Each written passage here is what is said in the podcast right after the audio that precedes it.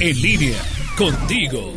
Qué gusto saludarte, Lulu de Medina. A veces sucede que las cosas que nos gustan pueden llegar al punto de casi controlarnos si no somos cuidadosos y nos harán hacer cosas que no queremos hacer. Por eso tenemos que pensar, meditar en las cosas que son más importantes en nuestra vida. Sí, establecer prioridades. Una prioridad es poner lo primero, establecer lo más importante, enfocarse en lo primordial, lo fundamental, poner las cosas en orden de importancia que rigen nuestras acciones y comportamientos, dar a cada cosa su lugar. Cuando no se tiene establecidas las prioridades, se pierde tiempo, energía, se divaga. Aunque sea difícil, necesitamos poner en el lugar correcto las cosas y personas para vivir mejor, ser más eficientes, ser más felices. Darle a cada cosa su justo valor. Cuando queremos o tenemos que hacer varias cosas, hay que saber escoger entre las diferentes actividades y personas, de acuerdo a mis prioridades, a mi escala de valores. Piensa, ¿qué es lo que más deseas? ¿Qué es realmente importante para ti? Para ti, no para los demás. Elige lo prioritario para ti,